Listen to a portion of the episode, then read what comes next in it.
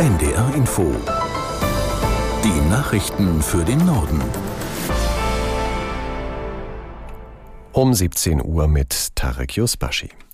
Nach genau einer Woche ist die Waffenruhe zwischen der israelischen Armee und der Terrororganisation Hamas im Gazastreifen beendet. Israels Armee nahm die Angriffe wieder auf, die Hamas feuerte Raketen auf Israel ab. Aus Tel Aviv, Julio Segador. Avichai Andre, ein Sprecher des israelischen Militärs, wandte sich auf Arabisch direkt an die Bevölkerung im Gazastreifen und ruft sie auf, sich in sichere Zonen zurückzuziehen. Dazu wurden über Khan Yunis Flugblätter von Flugzeugen abgeworfen, in denen die Bevölkerung aufgefordert wird, die Stadt unverzüglich zu räumen und sich in den Südwesten Gazas zu begeben. Khan Yunis ist nach Gaza City die zweitgrößte Stadt des Gazastreifens. Normalerweise leben dort rund 230.000 Menschen. Derzeit dürften sich in der Stadt viele Hunderttausende mehr befinden.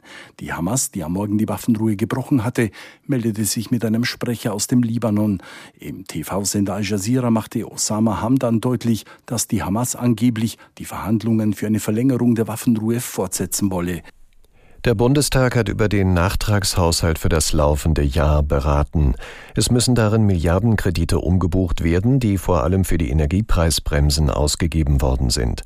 Dazu soll die Schuldenbremse erneut ausgesetzt werden. Aus Berlin Philipp Eckstein. SPD, Grüne und FDP haben dafür die notwendige Mehrheit im Parlament. Uneinig sind sich die Ampelpartner weiterhin bei der Frage, wie denn der Haushalt für 2024 gestaltet wird. Bei der Debatte im Bundestag wurde erneut deutlich, es gibt noch keinen gemeinsamen Plan. Umso lauter die Kritik der Opposition.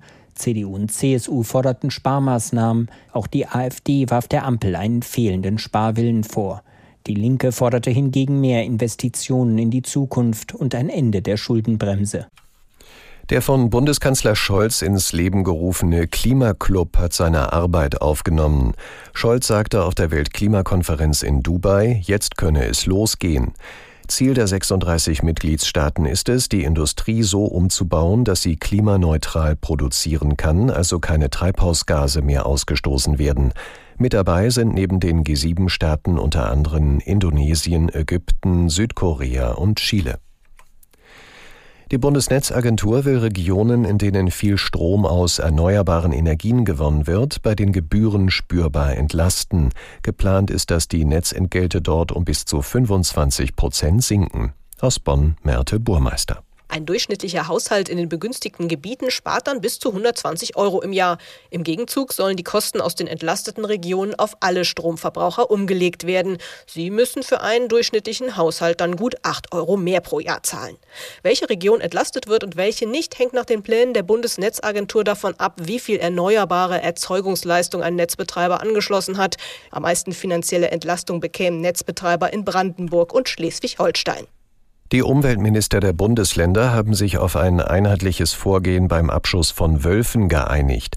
Sie folgten den Vorschlägen, die Bundesumweltministerin Lemke im Oktober vorgelegt hat.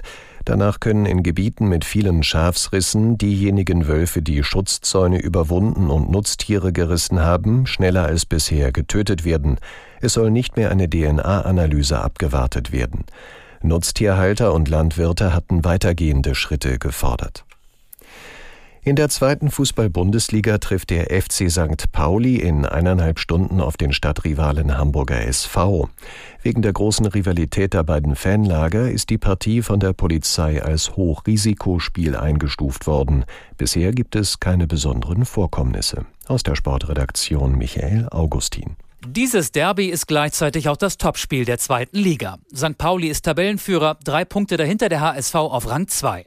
Wir wollen uns die Stadtmeisterschaft zurückholen, sagt St. Paulis Trainer Fabian Hürzeler.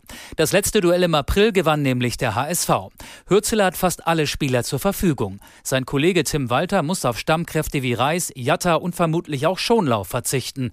Das Stadtderby ist ein Hochrisikospiel. Die Polizei ist mit einem massiven Aufgebot im Einsatz. Das waren die Nachrichten.